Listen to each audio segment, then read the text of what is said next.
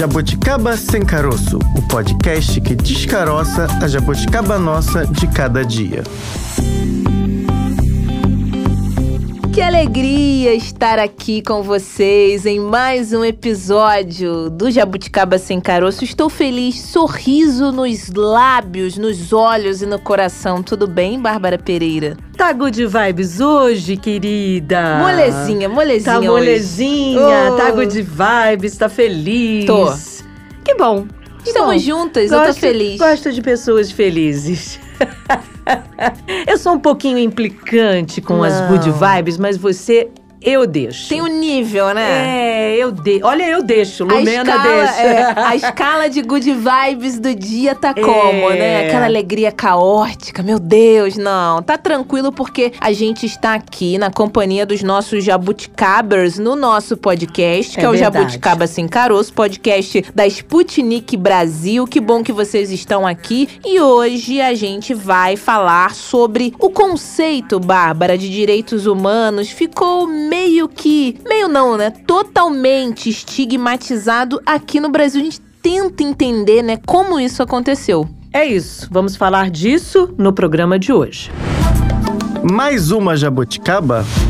Francine, todo dia 10 de dezembro é celebrado o Dia Internacional dos Direitos Humanos. A data é comemorada desde 1950 e foi escolhida pela ONU, a Organização das Nações Unidas, para marcar a oficialização da Declaração Universal dos Direitos Humanos que aconteceu em 1948. Por que naquele momento? Porque era ali uma resposta, principalmente ao fim da Segunda Guerra Sim. Mundial, a tudo que aconteceu, o horror que foi a Segunda Guerra Mundial, que havia terminado ali poucos anos antes, né, em 1945. Então, para deixar marcado que a gente precisa sim respeitar uma série de princípios que estão ligados aos direitos humanos. É o óbvio que precisa ser dito, É isso, né? precisa deixar claro num papel, num documento, e que o mundo deveria ali seguir ali o que diz, né, a Declaração de Direitos Humanos. O problema é que aqui no Brasil isso ganhou aí outros contornos. Outra Fran. dimensão, pois é, essa ideia de direitos humanos ao longo aí dos anos, né, do tempo, foi se tornando algo estigmatizado, não é incomum, com certeza quem nos acompanha aqui agora já ouviu, ouviu na rede social, ouviu perto de casa um vizinho, um parente dizendo, né, direitos humanos é algo para defender bandido. Ah, não, liga pro direitos humanos. Essa essa te irrita, né, Bárbara? Essa me irrita bastante. Porque é como se fosse uma entidade, quando na verdade isso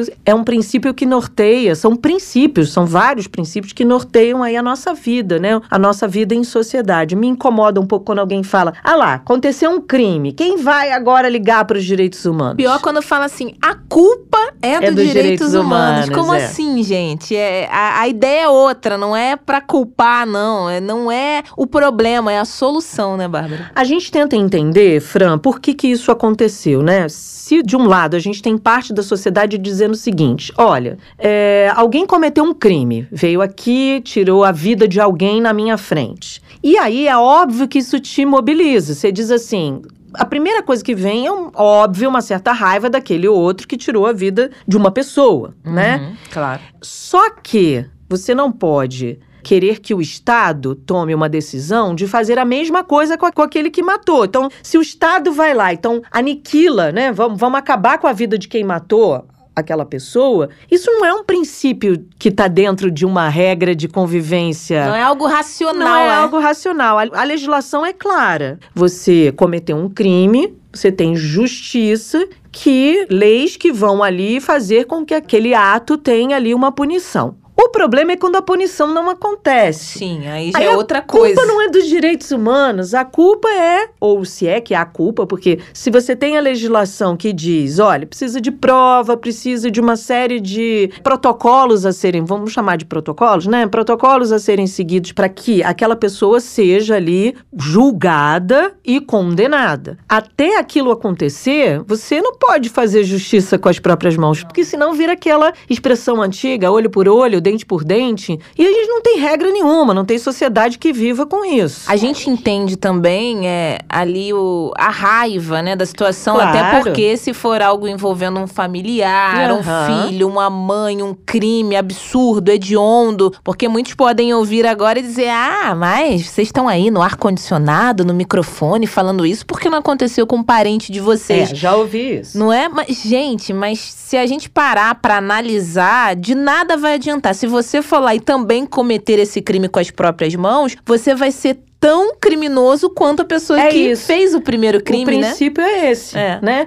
Aí quando pede que a polícia, por exemplo, mate, vá lá, faça justiça com violência, você está querendo que o Estado haja como bandido. Esse é o princípio. Alguém já me perguntou num evento por que jornalista defende tantos direitos humanos? Então tá, você quer que o Estado chegue... Um conflito, vamos pegar aqui uma situação? Vamos tentar fazer aqui um, um case, uhum. né? Você tem lá um conflito, duas pessoas brigando. A a polícia chega batendo em todo mundo. Você não, não tá igual? A situação não se iguala? É. Então, você não quer que o Estado chegue fazendo uso de violência para resoluções de conflitos que podem ser resolvidos de outra forma. O princípio é o mesmo. Se o Estado chega e sai matando todo mundo, ele é está fazendo o mesmo princípio que o criminoso. Se você existe o Estado para mediar essa situação, por que, que ele vai agir como um criminoso? Também matando, também batendo, também. E isso, muitas vezes, a população não tem dimensão que pode se virar contra ela, né, Fran? Aqui no Rio de Janeiro é. e pelo Brasil todo, Bárbara, quantas e quantas vezes a gente já acompanhou no noticiário pessoas que foram ali é, presas de maneira equivocada, uhum. que era inocente, que não era. Ah, mas então vocês vão generalizar. Todo mundo que é preso é inocente.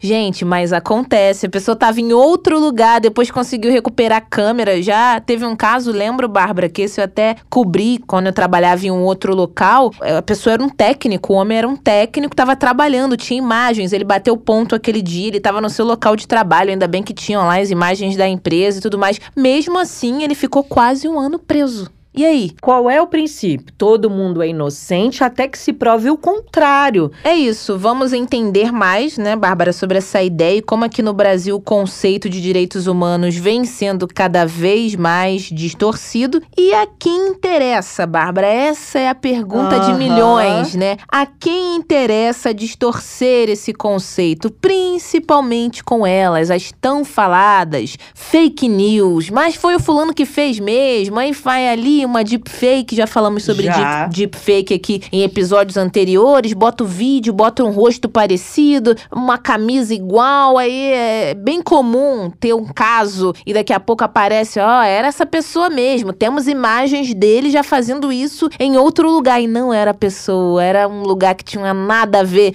Ai, Bárbara, chega cansável. Me Cansa. falta, me falta ar, né, para conseguir. Cansa, porque digerir. isso tem intenção, é. né? Qual é a intenção? Marginalizar grupos já marginalizados, que vivem marginalizados no sentido de viver à margem. Então tem uma intenção aí e tem gente que pesquisa isso, que é o caso aí do nosso entrevistado.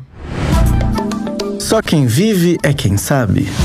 A gente conversa agora com o Diego Pegorário. Ele é coordenador adjunto da área de jornalismo e liberdade de expressão do Instituto Vladimir Herzog. Diego, muito obrigada, viu, por aceitar conversar com a gente aqui no podcast. Imagina, obrigado vocês. Vamos começar contando primeiro um pouquinho para o nosso ouvinte quem é o Instituto Vladimir Herzog, que talvez ainda não tenha tido contato com o Instituto para conhecer um pouquinho o Instituto. Claro. Bom, o Instituto ele foi criado em em 2009. Foi uma iniciativa dos familiares mesmo e amigos do jornalista Vladimir Herzog, jornalista brasileiro assassinado na, na ditadura pela ditadura militar em 1975 e foi um instituto criado para salvaguardar o, o, o legado do, do Vladimir Herzog. Então é, a gente atua muito na defesa da liberdade de expressão, da democracia, de um jornalismo de qualidade então, acho que o, o, Instituto ele vem atuando muito nessa perspectiva e a gente trabalha a partir de, de, três áreas programáticas, que é a área de jornalismo e liberdade de expressão, daqui é onde, onde eu falo, a área de educação e direitos humanos e a área de memória, verdade e justiça. Então, essas três áreas são as grandes áreas programáticas do Instituto Vladimir Herzog que a gente vem desenvolvendo aí durante esses 13 anos. Trabalho brilhante. Agora eu queria perguntar para você, Diego, na sua percepção, né, para você passar para os nossos ouvintes, você acredita que de que forma as fake news tão faladas, né, cada vez mais aí, cada um tendo até uma percepção diferente a respeito do que se tratam, como elas têm violado os direitos humanos? É, então, esse fenômeno das fake news, ele é complexo, né? Então, é. antes de tudo, a gente precisa entender o que, que é esse fenômeno, né? Uma fake news é uma informação falsa, né? Ou seja, é uma, uma mentira. E esse fenômeno, né, das fake news, apesar dele não ser novo, Bárbara, ele encontra um terreno muito fértil atualmente, né? Justamente pela conexão das pessoas nas mídias sociais, né? Então, as mídias sociais, elas redefiniram o debate público, porque se por um lado a gente tem movimentos importantes que ganharam espaço aí na sociedade, né? Através das mídias sociais, conectando pessoas que têm o mesmo ideal, e aí a gente pode citar, por exemplo, o Vidas Negras Importam, né? Uhum, por outro uhum. lado, a eleição do Trump lá nos Estados Unidos, e do Bolsonaro aqui no Brasil em 2018, só para ficar nesses exemplos, mostrou que a mobilização de rede através das mídias sociais tem um lado que não é tão positivo, né? Uhum. E aí, no caso da eleição do Trump, tem uma engenharia das redes que foi utilizada para direcionar determinados tipos de conteúdo para públicos que são mais propensos a aderir a um tipo de informação muitas vezes falsas, né? Uhum. E isso é uma violação ao direito humano à informação de estar e ser bem informado. É verdade. E aí, como é que a gente pode ver esses impactos, né, diretos nessa violação? Porque eu fico me perguntando quando você vê uma fake news aí, uma, uma não informação, exatamente, é bom pontuar isso, né? a gente dizer aquilo não é uma informação, aquilo é uma, é uma mentira. Você produziu algo com uma cara ali, uma embalagem, um embrulho de notícia, né, de reportagem, ou enfim, ou de uma, uma manchetezinha ali de jornal mas aquilo é falso. E como isso impacta na vida de alguém, porque a gente tem vários casos aí já circulando já há algum tempo, e um, um emblemático foi ali o assassinato de uma mulher, né? E se eu não me engano foi em São Paulo, você me corrige se eu estiver errada, porque criaram uma fake news de que ela estaria ali roubando crianças. E na verdade não era ela, e aí ela acabou sendo linchada pela população. Isso é, um, é algo que eu estou trazendo aqui grande, né? Bem maior. Mas tem os impactos do cotidiano também, né? Exatamente. Esse caso que você cita, Bárbara, ele é bem emblemático. Uhum. Ele, ele mostra que fake news matam, né? No final das Exato. contas, vida foi, foi ceifada por conta de uma notícia falsa. E é isso, né? Nesse sentido, você vê que essa situação, né, esse fenômeno das fake news, ele é muito complicado e os setores conservadores da sociedade, né, eles têm sido muito hábeis né, em mobilizar parcelas da sociedade com base em informações falsas, né? Uhum. Eles têm conseguido articular redes a partir das mídias sociais, replicando rapidamente informações falsas geradas por figuras públicas ou semipúblicas, né? E aí nós temos um agravante nesse cenário, né, Bárbara? Que é a disposição das pessoas em prestar mais atenção ou aderir a uma determinada informação, porque aquela informação, de alguma forma, mobiliza algum afeto nela. Né? Sim. Né? Então, ela tende a buscar informações que confirmam né, um viés de compreensão da realidade. E como ela está, em geral, em contato é, com conteúdos muito parecidos, Bárbara, é, direcionados pelos algoritmos das mídias sociais, a tendência é que ela vai se retroalimentando de informações falsas. E, e aí, né, dentro de uma sociedade já muito atravessada por camadas de violência, a recepção a informações que legitimam sua visão de mundo, né, essa visão mais violenta, é, vai se solidificando, né, ela vai se sentindo legitimada. Agora, a gente pode apontar aí é, se existem grupos mais afetados com esse tipo de atitude, né? Com certeza, Bárbara, com certeza. E, assim, em, em regra geral, mulheres, pessoas negras e minorias políticas são os alvos preferenciais de campanhas de ódio mobilizadas por informações falsas, né? A desinformação e a discriminação, elas andam de mãos dadas, né? O ambiente online, ele reproduz de forma ampliada as discriminações que acontecem fora do ambiente virtual. Então, tem alguns estudos, por exemplo, tem um estudo da, da ONU Mulheres, né? Eles elaboraram um relatório que mostrou que o assédio online acontece no mundo inteiro, mas de formas diferentes. Mas no Canadá, por exemplo, uma em cada cinco mulheres já sofreu assédio online. Né? Uhum. Né? Na União Europeia, uma em cada dez. Agora, já no Paquistão, por exemplo, 40% das mulheres já sofreram assédio online. E aí, quando falamos de jornalismo, 73% das mulheres jornalistas entrevistadas nesse, em um estudo da Unesco já tinham sofrido algum tipo de ataque online. E 20% desses 73%, inclusive, viraram ataques offline.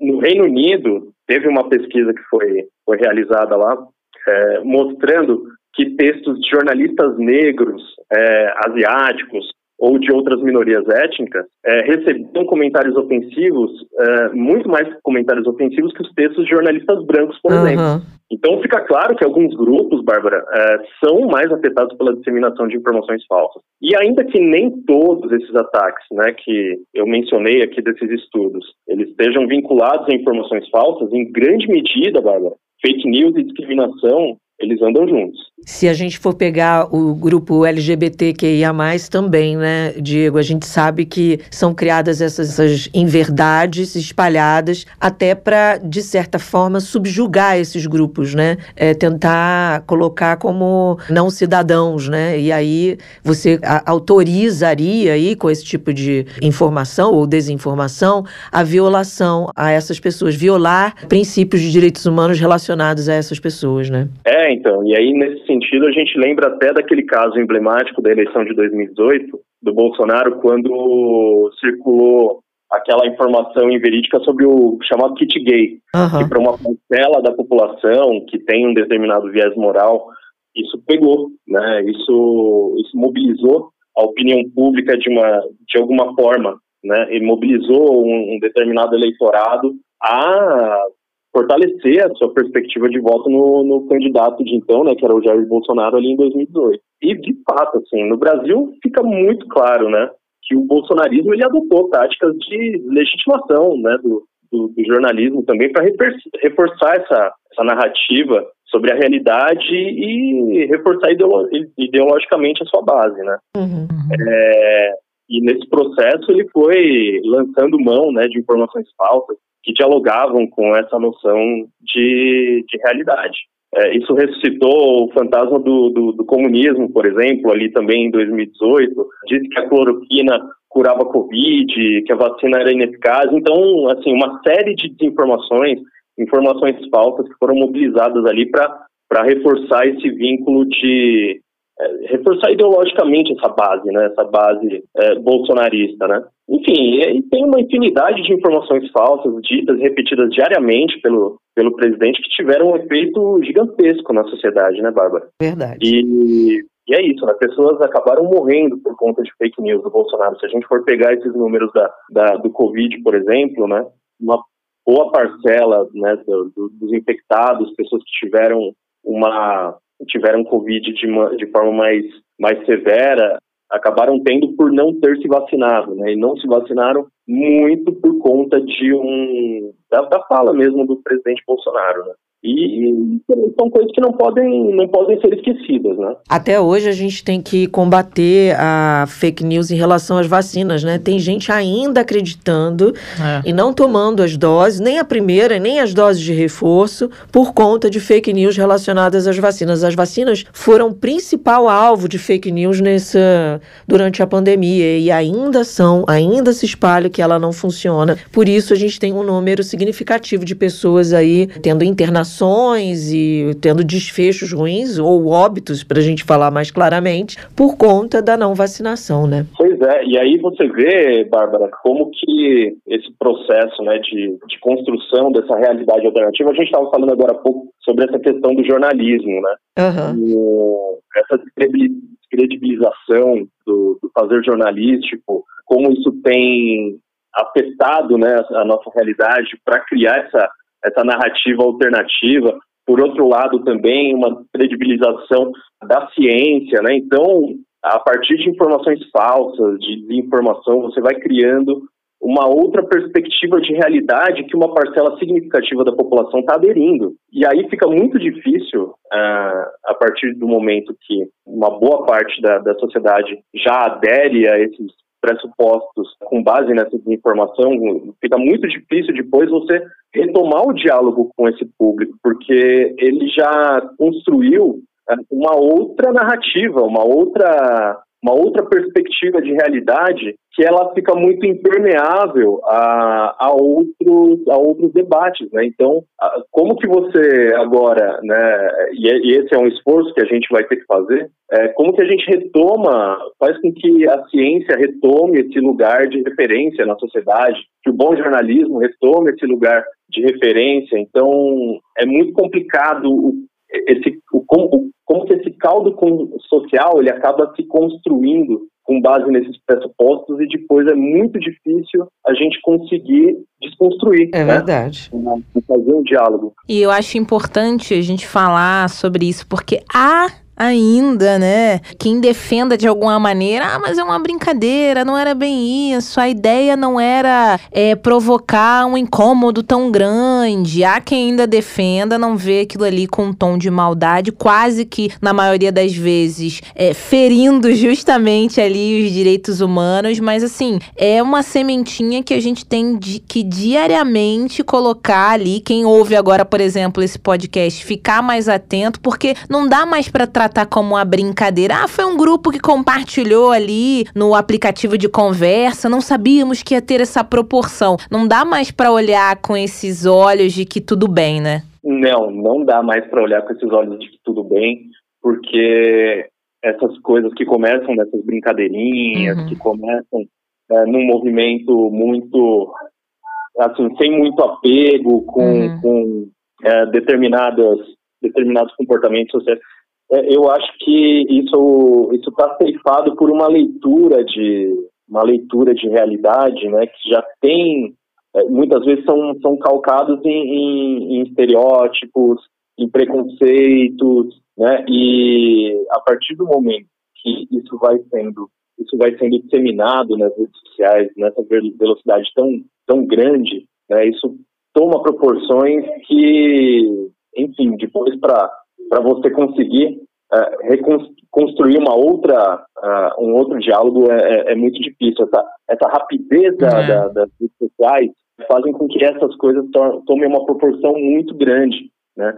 E depois, para você fazer o combate a determinados estereótipos, estigmas sociais, é muito difícil, né? Então, eu acho que tem, um, tem todo um, um, um trabalho que tem que ser feito, tem que ser assumido pela sociedade como um todo mesmo, de é, olhar para a desinformação, olhar para esses espaços de disseminação de informação, entender qual que é realmente o potencial desses espaços, né, e como que a gente consegue fazer com que a desinformação não circule. Uhum. Né? Então, as pessoas têm que estar atentas sobre o que é desinformação, como ela se dissemina, e para justamente a gente não, não fazer coro, né?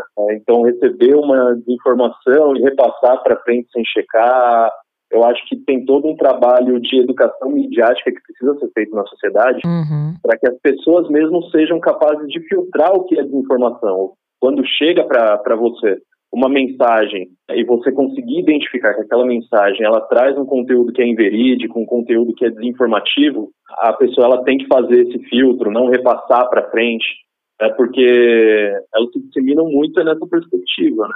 Uhum. Você recebe de um parente, você recebe de uma pessoa em quem você confia, por ser é, é, por ter confiança naquela pessoa da qual você recebeu aquela informação, você acaba repassando. E aí a pessoa que recebeu de você acaba repassando para uma outra pessoa, que acaba repassando para outras, em grupos. E aí, então, a desinformação já ganhou outro, já um, um outro patamar, né? Ela já é, tá, se disseminou e aí depois para você fazer o combate fica muito difícil. E tem ainda uma ideia que ficou muito é, muito aparente aí nos últimos anos é liberdade de expressão. Você está ferindo a minha liberdade de expressão. Então isso virou aí uma ferramenta na mão dessas pessoas de usar isso como argumento de que eu posso falar o que eu quiser e na verdade não pode, né? Uma, quando a gente fala de liberdade de expressão também, Bárbara, a gente tem que, que lembrar que a liberdade de expressão é um direito, mas que nenhum direito ele é, tem limite. Né? Existem limites também à liberdade de expressão a partir do momento em que eu estou violando o direito de outras pessoas, né, então o que é liberdade de expressão precisa ser ponderado nesse sentido.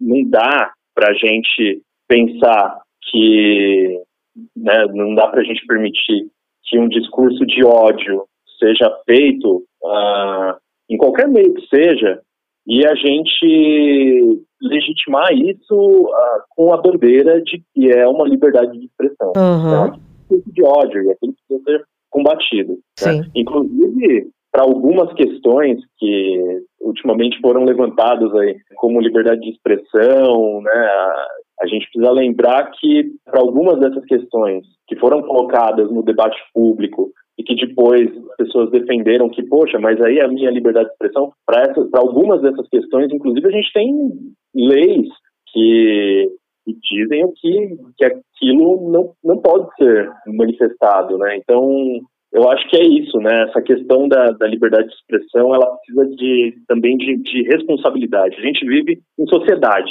então, e dentro de, de uma sociedade a gente tem regramentos que definem a nossa, a nossa convivência. Então, nessa perspectiva, a gente precisa também entender que não há não há nenhum direito que é absoluto também. A gente precisa entender que dentro de uma sociedade existem limites. O tal do direitos e deveres, né? Isso de liberdade de expressão, não na rede social principalmente, né? Usam também muito esse argumento. A rede social é minha, eu escrevo aqui o que eu quiser, me segue quem quiser, quem não quiser não siga, eu vou continuar falando assim, só que quase sempre quem tem esse discurso, não vamos generalizar, mas quase sempre são ali lançados discursos de ódio, né, contra os direitos humanos, coisas absurdas que, assim, é, a nossa parte, de alguma maneira, também é até denunciar. Às vezes, navegando ali na rede, eu vejo umas coisas, umas atrocidades, assim, que eu não. Que bom que eu vi, então que bom que eu sigo essa pessoa, mesmo pensando diferente, porque eu vou ter a possibilidade aqui de denunciar, de apontar para a rede social que isso não tá certo, isso tá ferindo alguma coisa. Eu acho que a gente também tem que se modernizar de alguma maneira nos mecanismos, né, para ir contra isso. E aí essa também é a minha pergunta, né? Como a gente, cidadãos, como a sociedade pode justamente enfrentar essa realidade cada vez mais presente, né, esses absurdos que vem acontecendo, mas também tem como combatê-los, né? Então, e aí nesse sentido, eu acho que tem é, é uma questão que é ampla, então ela depende de uma série de ações é. para que a gente consiga fazer o enfrentamento desse problema, que é um problema sério né, e é um problema estruturante. E uma dessas perspectivas, você falou até dessa questão da denúncia nas redes sociais, né, o, as plataformas elas precisam ser mais responsáveis pelos conteúdos que são que circulam nas suas nas suas redes, né? Então, muitas vezes, quando você faz um, uma denúncia numa, numa rede social de algum conteúdo e infringe, inclusive, as regras de utilização da plataforma, a resposta nem sempre é, acontece de forma rápida e até por conta dessa velocidade que esses conteúdos eles circulam, uhum. precisa ter uma, uma resposta mais rápida, né?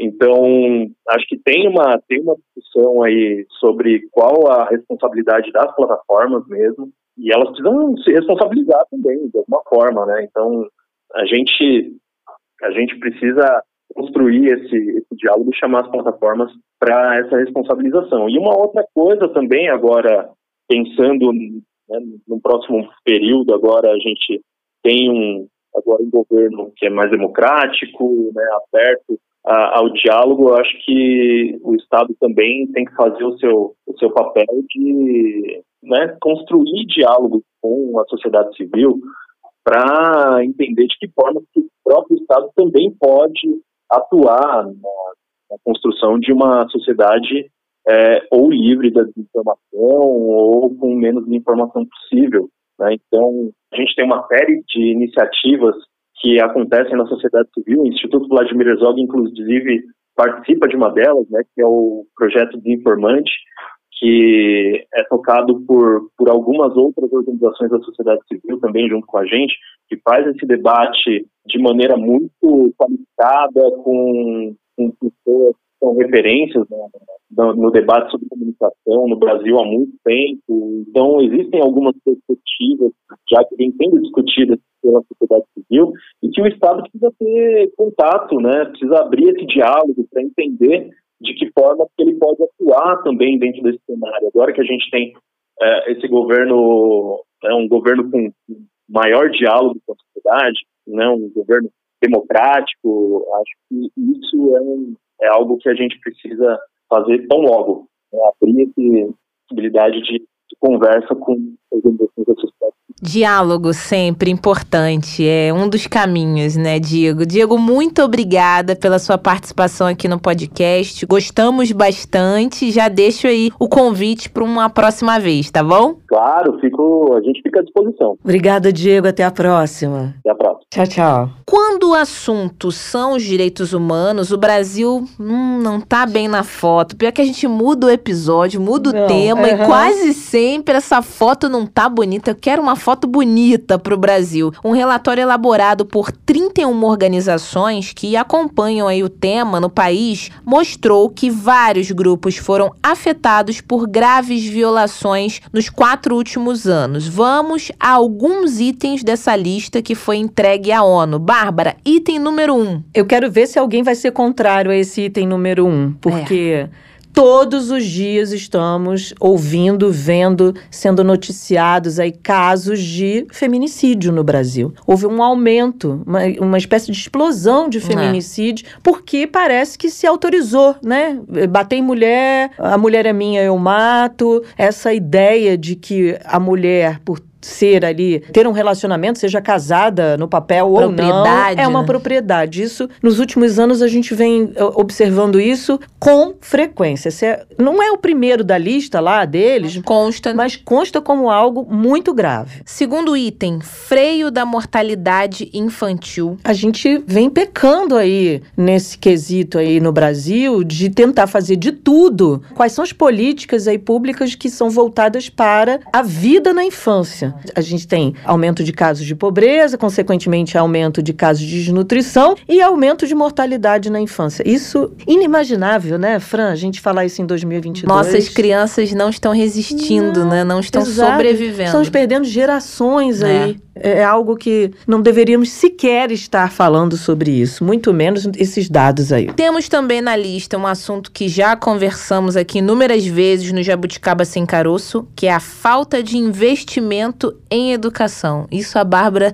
conhece bem, já lida com esse assunto há muitos anos, né? É, Fran, eu cubro educação desde 1999. E a gente observa que não é só, assim, o investimento é importante, é óbvio, não é possível tirar dinheiro da educação, isso deveria, o Brasil deveria fazer o contrário, né? Quanto mais investimento em educação, mais o país avança em inúmeros sentidos. Aí diminui o- o- a mortalidade, o número de feminicídios cai, porque as pessoas vão crescendo com uma outra olhar sobre o que é a vida e o que é viver em conjunto. As que conseguem crescer, né? Exatamente. Voltando ao item anterior. Exatamente. Agora, é investir, investir com qualidade, porque também não adianta dar uma educação, uma subeducação, né? Você bota a criança na escola, bota lá um quadro, alguém que fala alguma coisa, Uma um pro- aprovação automática. uma aprovação automática, e aí vai. Não é isso também, é investir com qualidade. Isso é algo que o Brasil vem se debatendo. Por mais que tenha universalizado a educação, por mais que tenham posto quase 97% das crianças em idade escolar dentro da escola, essa qualidade tem que ser observada. Aí, isso tudo que a gente está falando tem a ver também com o próximo item Qual? que esse grupo aí observou, que é o alto índice de morte de jovens em confronto com a polícia. E esse índice de jovens tem a ver com a população negra, porque se, o que, Sim. quem mais morre são jovens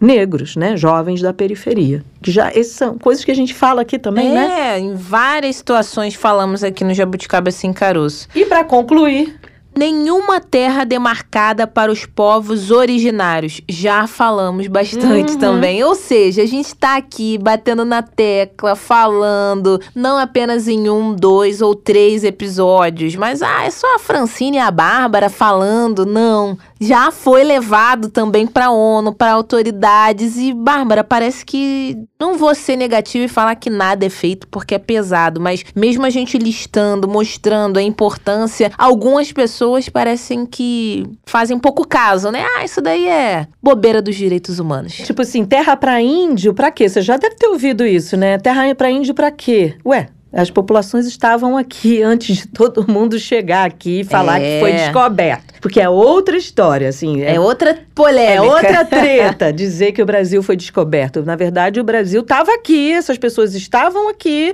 e vieram, né, estrangeiros e falaram: opa, essa terra está aqui disponível, vou ficar aqui também. Então, por que não olhar para esses povos com suas culturas, com as suas técnicas, com tudo que eles têm direito, com direitos? É, né? é o mínimo. É né? o mínimo, né? Observar que essas terras que, em que eles estão são terras produtivas, mas produtivas de acordo com a lógica desses povos. E não de quem quer chegar e vamos desmatar tudo, ê, vamos plantar aqui alguma coisa. Não, né, gente? Tem terra para todo mundo, eu acho. E é sobre esse tema, Bárbara, o direito à terra, que a gente conversa agora com a nossa próxima entrevistada de hoje.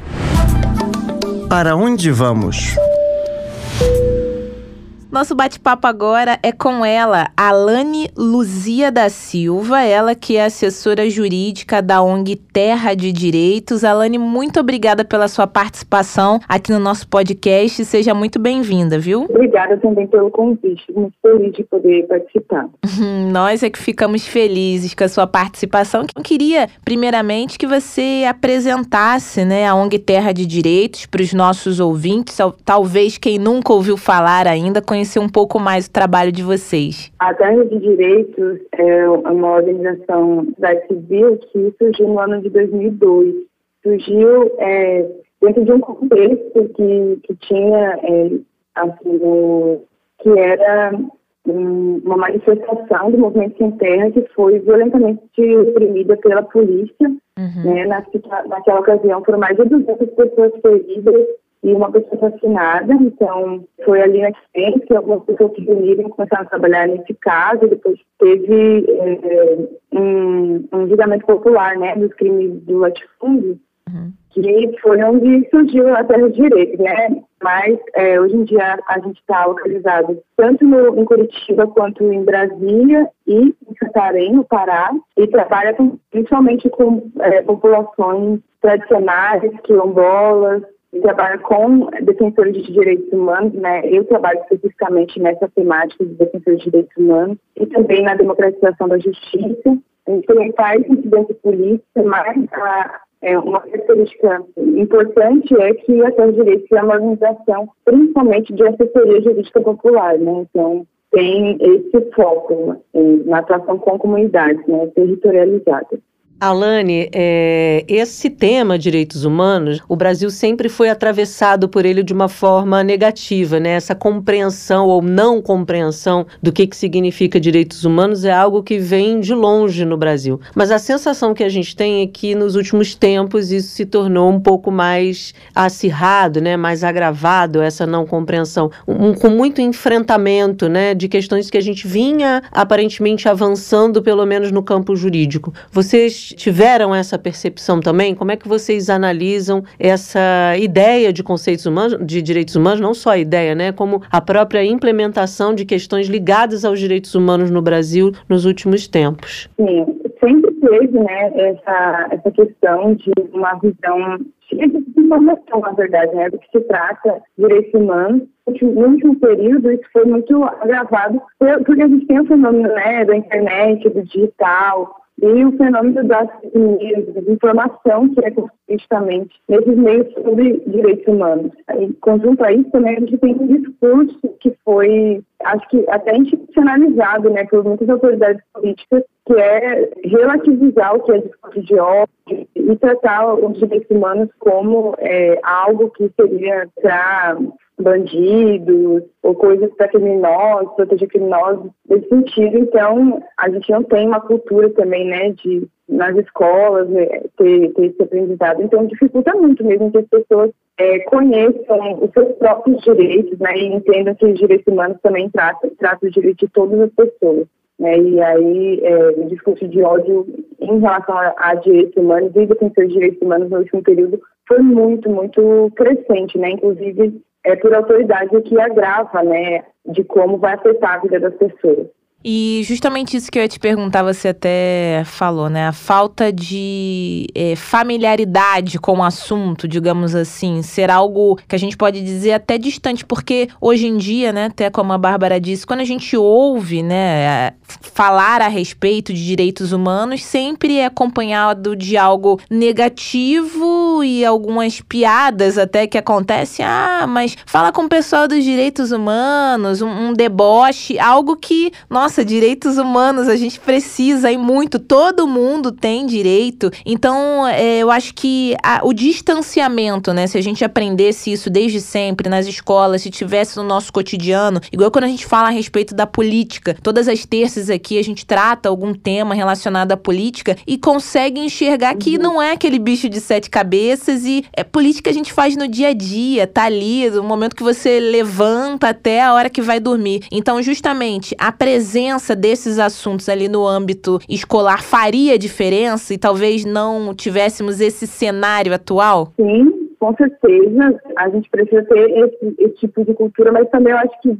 em todo o espaço da sociedade, assim, que isso, que falar sobre direitos humanos, de falar sobre algumas temáticas, tem que ser assunto que está na centralidade das informações, né, na, uhum. na, televisão, na internet, que é onde as pessoas acessam, né, eu acho que é muito importante que isso esteja em todos os espaços. Eu, eu acho, assim, que a ideia de direitos humanos, o conceito de direitos humanos, é um conceito é, em disputa também, né? acaba sendo um conceito em, em disputa, assim como todas as questões políticas que a gente vive na atualidade se tornam conceitos de disputa quando a gente é, tem que lidar com com desinformação, com grupos muito diferentes, assim. Então, tem que ser, tem que haver uma cultura de falar de direitos humanos no Brasil, né? A gente tem que chegar no momento em que a gente não relativize mais determinadas coisas, assim, né? uhum. né? Nesse último período, a gente tem lidado com muita violência e a gente precisa não, não as pessoas precisam não relativizar, não se acostumar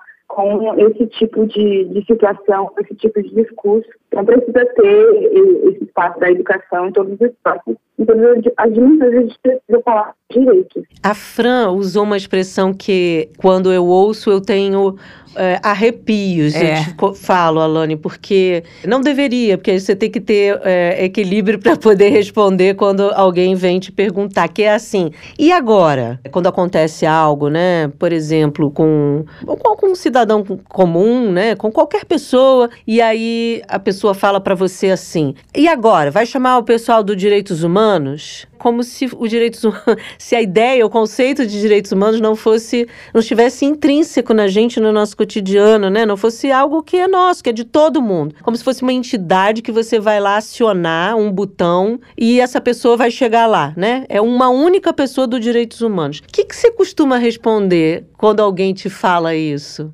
Sim, eu acho importante essa pergunta, porque quando fala o pessoal do, dos direitos humanos, então, tá, está se falando também de pessoas muito específicas, né? E aí eu estava fico pensando aqui que a gente, eu trabalho né, com defensoras e defensores de direitos humanos.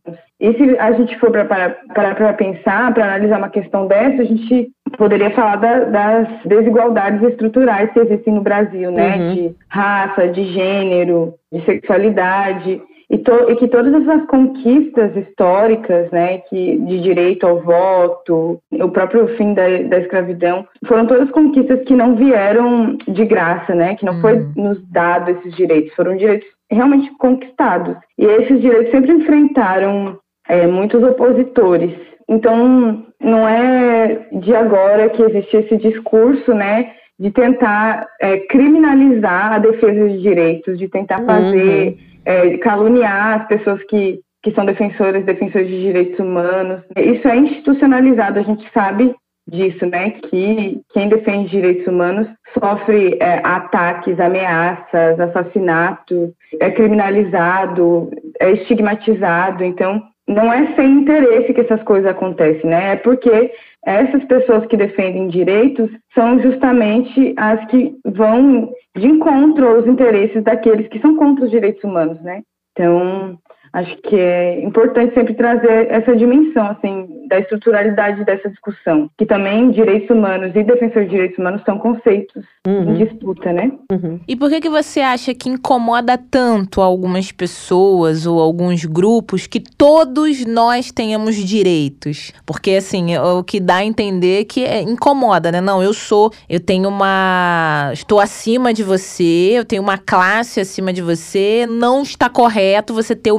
mesmo direito que eu, então eu me sinto de alguma maneira incomodado com isso. sou uma casta superior, digamos assim, né? Então, tem uma questão de grupos que têm os seus privilégios naturalizados, né? Uhum. A gente vem de quase 400 anos de escravidão e tem aí um, um período de 100 anos, mais ou menos, de, de que isso acabou. Então, existiu uma ideia de quem que é quem deve ocupar determinados lugares. Uhum. É, e, e, quem é natural, né? É, isso é tão processo inconsciente de quem é natural estar em determinados lugares. Então, quando a gente busca fazer medidas e, e ações para equilibrar isso, né, para ações afirmativas para equilibrar isso, as pessoas tendem a olhar isso é, como se fosse um privilégio para aquele grupo que sempre foi né, é, desprivilegiado. Então, uhum. É, eu acho que está aí o sério, né, que é uma naturalização do seu lugar de privilégio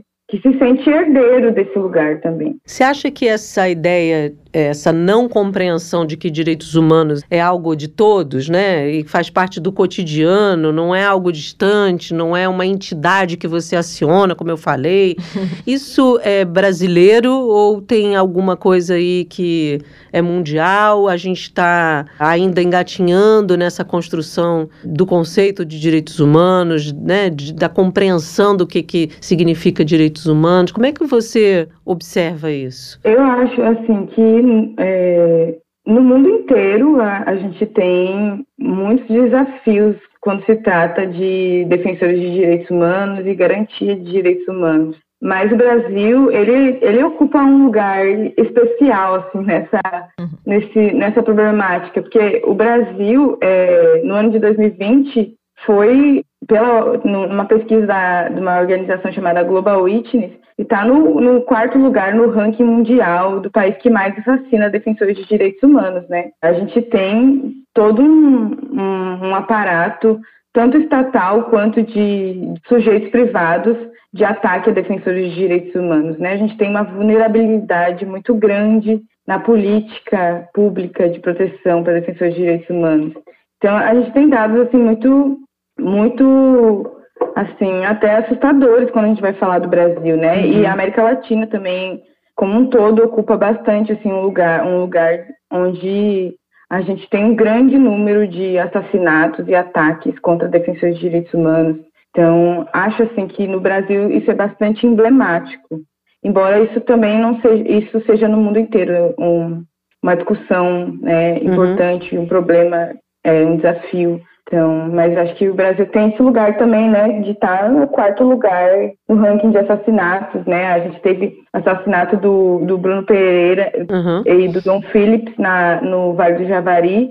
E, e na, naquela ocasião, inclusive, o relator é, da Comissão Interamericana de Direitos Humanos diz que o Brasil é, é o lugar mais perigoso do mundo para se defender o meio ambiente, né? Então, são realmente dados assim muito muito preocupantes assim da, da realidade atual e que oferecem muitos desafios para o próximo período assim. A gente achava que de Dorothy Stang, né, da missionária morta para cá, muita coisa ia mudar porque a sensação que se tinha naquela época assim, avançaram uma fronteira, né? Tiraram a vida de uma missionária e aí vem uma série de questões como você apontou, uma missionária branca, né, é, estrangeira e não, né? Muita coisa se perdeu de lá para cá num nível talvez um pouco maior do que a gente imaginava, né? Sim, pois é. Ah, o caso da Dorothy, do Bruno e do Dom, é o caso da Marielle, são uhum. casos de assassinatos de defensores de direitos humanos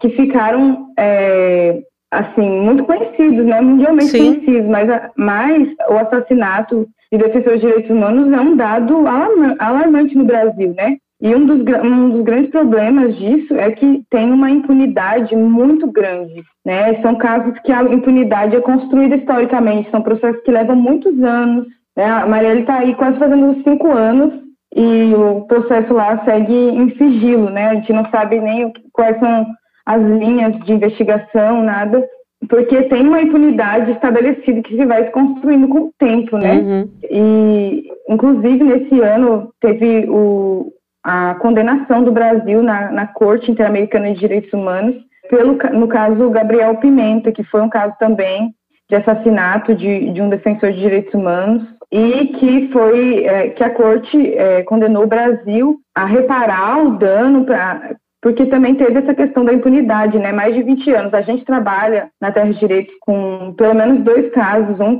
um que está na corte, talvez no próximo período ele tenha também uma sentença, e um que está na Comissão Interamericana, que são casos que têm mais de 20 anos e que não teve nenhuma solução. Então, quando você tem uma impunidade tão grande, você também diz, você está também dizendo para os agressores que é possível assassinar, atacar defensores de direitos humanos e que isso não vai ter uma resposta, né? Uhum. Agora, para quem nos ouve pensa que, ah, na teoria isso é mais fácil, ou então talvez com o suporte, o auxílio de uma ONG como a de vocês é outra coisa, é, falar é fácil, são vários discursos que eu coloco aqui que eu sei que quem nos ouve pode ter ou estar pensando nisso. Só que como eu, Francine, a Bárbara, o nosso ouvinte pode de alguma maneira contribuir no dia a dia para que todos tenham ali os direitos básicos, né? A liberdade de expressão, enfim. Eu queria que você trouxesse aí um exemplo de como cidadãos aí comuns podem auxiliar de alguma maneira, né, nos direitos humanos de terceiros. Entendi. Eu acho que tem é, uma questão importante que é esse é, de combate à desinformação, né? No dia a uhum. dia, a gente, é, nos nossos espaços, onde a gente está. Primeiro, a gente tem que é, se informar, estar por dentro das coisas e tal, mas nos espaços onde a gente está, a gente conversar sobre isso, uhum. né? Que procurar compreender, procurar, quando vê uma notícia, assim, que pareça um pouco estranha e tal, verificar as informações, né? Procurar compartilhar informações verdadeiras e também sempre conversar sobre defensores de direitos humanos, é, buscar entender sobre defensores de direitos humanos, direitos humanos, e conversar isso com, com os vizinhos, na escola, no, no trabalho. Acho que é importante, assim, né? E, enfim, eu não sei, assim, acho que existem muitos, muitas maneiras, assim, depende, depende muito do lugar onde a uhum. pessoa se localiza é, especificamente ela pode ter maneiras assim mais específicas também de contribuir, mas no nosso dia a dia, as pessoas que estão no trabalho e tal, e às vezes não têm muito contato com essa realidade, eu acho que tem seus pequenos papéis aí também, sabe? Sim. No combate à desinformação em relação a essa situação. A gente está vendo aí muito fortemente na, na grande imprensa, né, na imprensa, as disputas aí de terras em várias camadas ali, terras indígenas, terras quilombolas, que é uma área de atuação de vocês, né? Você acha que a partir de agora da mudança de governo isso também pode ser alterado? Essas questões podem ser reavaliadas e amenizadas, né? Porque ficou muito intensa essa, esse conflito. E se é uma perspectiva aí do ponto de vista de vocês, se há essa perspectiva de melhoria? Sim, a gente entende que tem uma perspectiva de melhoria sim, porque se trata também de um avanço democrático, né? É, o processo que aconteceu, que a gente está enfrentando muitas, muitas dificuldades, de muitos retrocessos nas legislações, mas também entende que virão muitos desafios também, sabe? Que uhum. é, estamos esperançosos, mas também temos muitos desafios pela frente, assim, e que é, algumas questões precisam ser enfrentadas também nesse próximo período, né? Primeiro, a gente precisa enfrentar as questões estruturais, assim, né? Trazer uma discussão sobre reforma agrária, é, reforma urbana, enfrentamento da violência, da violência política, né? Precisa pensar é, demarcação de terras indígenas, titulação dos territórios quilombolas, né? A gente precisa é, vencer essas questões estruturais, a gente precisa combater o discurso de ódio, né? Uhum. E a desinformação contra a, quem defende direitos humanos. E a, e a gente precisa fortalecer também, que é um desafio que a gente tem muito específico aqui, que é fortalecer uma política de proteção para defensores de direitos humanos que é, trate da proteção coletiva, né? Uma política de proteção Porque quem defende direitos humanos é atacado, é criminalizado, então uhum. precisa ter uma política. O Brasil até tem uma política, mas a gente tem é, uma leitura de que essa política tem uma baixa é, execução orçamentária, não tem participação social e tal. Então a gente tem esse desafio também de construir uma política de proteção que realmente seja efetiva para que as pessoas possam continuar defendendo direitos, né? E aí na centralidade disso é o enfrentamento dessas questões estruturais que eu falei. E quem quiser, né, você já fez aqui uma breve apresentação no começo do nosso bate-papo, mas conhecer ainda mais o trabalho de vocês, vocês têm página na rede social, Instagram, você pode passar aqui para os nossos ouvintes que querem conhecer ainda Sim. mais o trabalho? A gente tem um site, né, que é terrasdireitos.org.br, a gente está também no Instagram, Terras Direitos,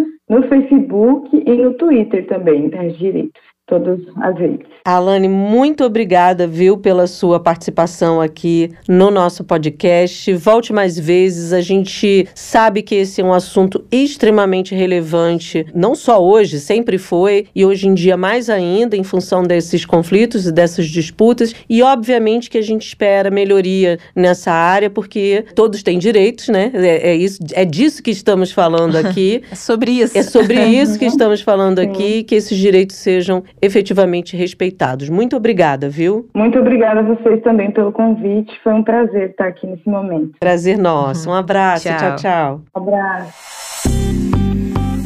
Bárbara, eu sei que quase que em todos os episódios eu falo a mesma coisa, porque para mim acaba muito rápido. Já acabou nosso episódio de hoje. Gostou? Eu gosto. Você sabe que eu gosto desses temas. São temas que me mobilizam. Sim. Né? Porque eu acho que a gente tem tudo para ser um país. A gente tem diversidade, a gente tem culturas distintas, a gente tem que se complementam. Não é uma melhor do que a outra, não existe hierarquia de cultura. O que os indígenas produzem é incrível, é. o que o povo quilombola produz é incrível, o que a gente na cultura urbana produz é incrível e que não deveríamos achar que uma coisa tem que se sobrepor à outra. A gente é um país rico, diverso e a gente vive enfrentando essas questões. Ah, é porque aquilo não presta. Quem define que aquilo não presta? Quem foi o definidor de que a cultura produzida lá pelos indígenas da aldeia Achaninca? Uma vez eu vi, Fran,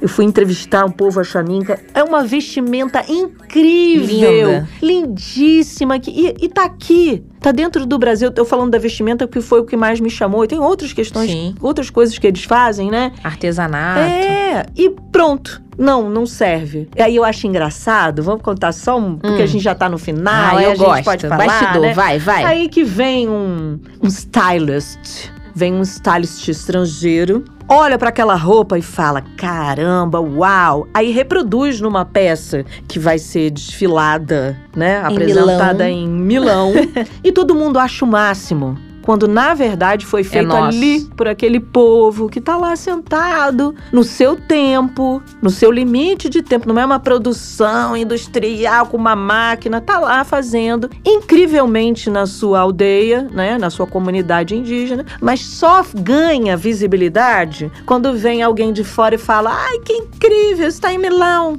Ah, tá agora, em Milão. agora é bom. Agora é bom. É. Agora ganhou. O selo veio de fora. Isso daí me lembra aquela questão da rapadura, nossa, que, que quiseram pegar e patentear e é meu, é seu. Gente, tava ali, nossa, ai, uma rapadurinha com café. Sempre acaba em comida Você nossos episódios, vai né? pra gastronomia, ai, sempre, Francine Augusto. Vamos terminar esse de programa. falar de coisa boa. Vamos terminar esse programa Vamos. que começou na gastronomia, baixou na Maria Braga nela. Acorda, ela tá... menina! o programa de amanhã não tem a ver com gastronomia, mas tem a ver com com cultura ligada ao meio ambiente. E o meio ambiente tem a ver com tudo, com gastronomia, com roupa, com. enfim, né? Mas tem gente fingindo que é green. Hum. E não é bem por aí. É Falciane. Falciane é, do Verde. É, Falciane do Verde. Pois é, Bárbara. É cada uma, né? O nome é até mais pomposo tal, mas basicamente. É isso. É a máscara verde de governos e corporações. Finge que é selo verde de qualidade, somos sustentáveis. Ui. Só que não, né? Só que não. Só que lá dentro a coloração é bem outra. É, mas a gente vai discutir a respeito disso amanhã. Por hoje, só tenho mais um pedido. Ai, Francine, no final você vai pedir. Sim, vou pedir as cinco estrelinhas. Por favor, vai lá no seu tocador de podcast preferido, nos dê as cinco estrelas. Tenho observado, Bárbara, que o nosso Twitter está aumentando o número de seguidores. Oba! Seja um jabuticaber você também, arroba jabuticabasc. Nos siga, saiba de todos os episódios, ativa o sininho, porque aí todo episódio novo você vai receber uma notificação. E na Sputnik Brasil você também consegue nos acompanhar. Você clica lá, entra no site do Sputnik Brasil e ali no cantinho, um pouco pra esquerda, tem o ícone Jabuticaba Sem Caroço. Tá do lado do É. Mundioca, que é outro podcast Excelente, da Sputnik, indico. que fala sobre questões internacionais. Mas a gente fica ali no cantinho, dá uma clicadinha, conhece os temas que a gente já abordou aqui. Isso. Fica ligado no que, que estamos falando. Se quiser maratonar, maratona, a gente vai ficar super feliz. Mas não se esqueça de dar as estrelinhas Por que a favor. Fran sempre pede. A gente pede não uma, não duas, não três, não quatro. Quero cinco. Quero cinco. Um beijo. Até amanhã. Jabuticaba Sem Caroço, o podcast que descaroça a jabuticaba nossa de cada dia.